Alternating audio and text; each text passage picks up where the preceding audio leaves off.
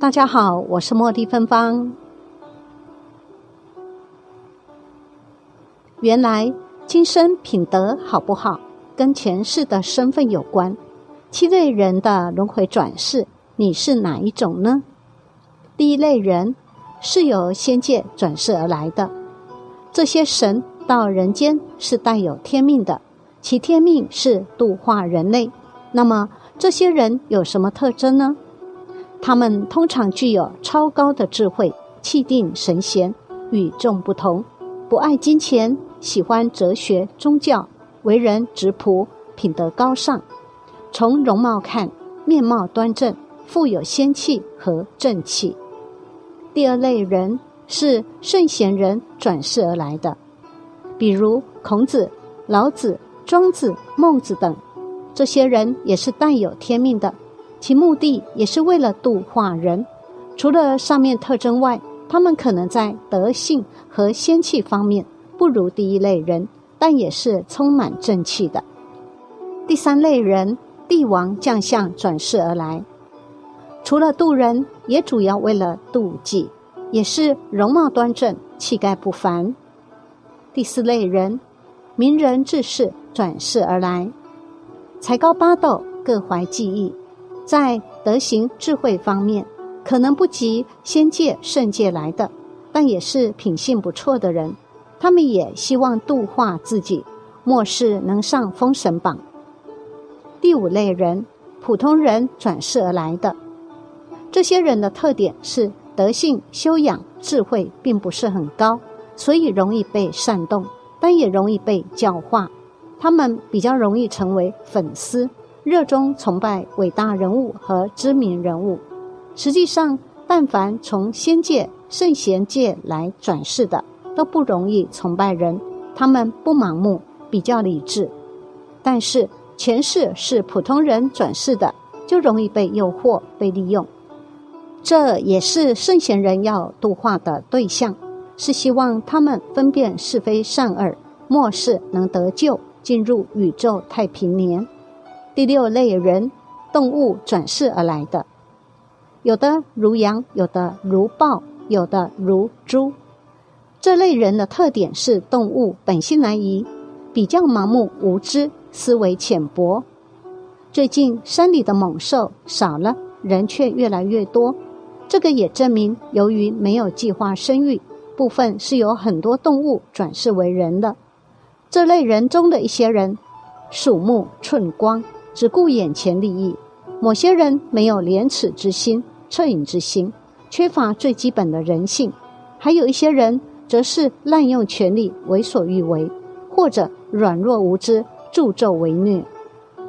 很多人性的东西他们没有，这也证明是他们是动物转世而来。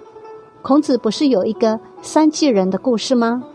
不要和三季人争吵，因为他活在前世的三季。我们尊贵的人或者圣，何须跟他们争论呢？在这个影片的中后，会和大家分享什么是三界人。第七类人，魔界妖界转世而来的，这些妖孽修炼了几千年，已经幻化为精了。他们和仙界、圣界转世的人非常相似，他们有巨大的魔力，吸引众生归向他们。他们拥有浅薄的智慧和非常的手腕，可以骗人于无形之中。他们甚至可以伪装成圣人、圣女、先知、慈善家、伟人等，吸引众多的粉丝和崇拜者。仔细看看这类人有什么共同特点呢？特点一：形如动物，容貌妖气，阴森诡异。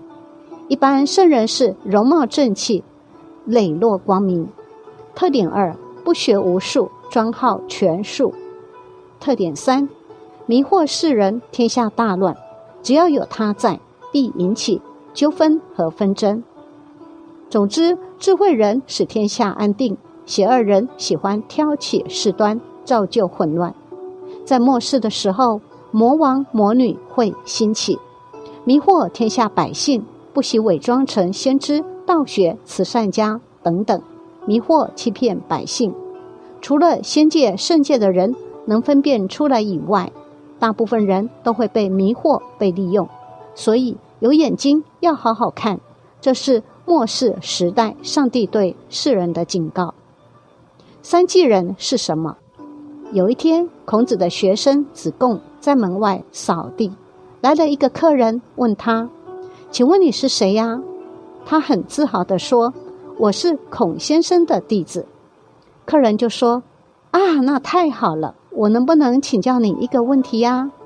学生很高兴地说：“可以呀。”同时，他心想：“大概要出什么奇怪的问题吧？”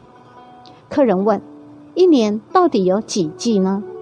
子贡心想：“这种问题还要问吗？”于是便回答道：“春夏秋冬四季。”客人摇摇头说：“不对，一年只有三季。”哎，你搞错了，是四季，三季。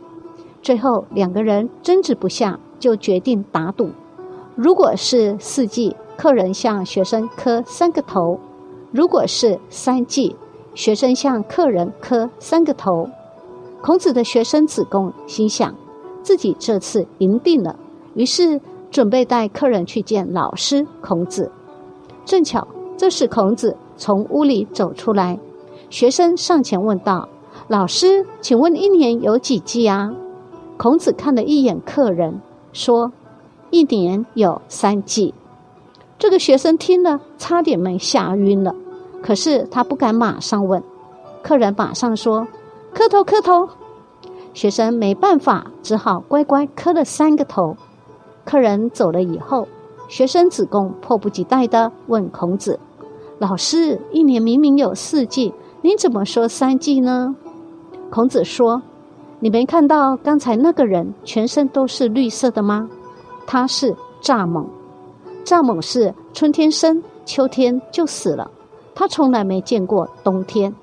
你讲三季。”他会满意，你讲四季，吵个三天三夜都讲不通，你吃亏磕三个头无所谓的。记住这个故事，别考究是真是假，对我们都非常管用，因为只要你会用，你可以多活十年。很多朋友听了这个故事后变得很开心，碰到都跟我说，以前看到那些不讲理的人会生气，现在不会了。心想那是三季人，就不往心里去了。三季人坚持自己的真理，是因为他们没有见到证明他们错误的事实。因而你生气就是对不起自己，不争就是慈悲，不变就是智慧，不闻就是清净，不看就是自在，原谅就是解脱，知足就是放下。对任何人、任何事，当你要发脾气时，当你情绪很不稳定时，你就想那是三季人，是三季人才会做的事。这个世界上三季人太多了。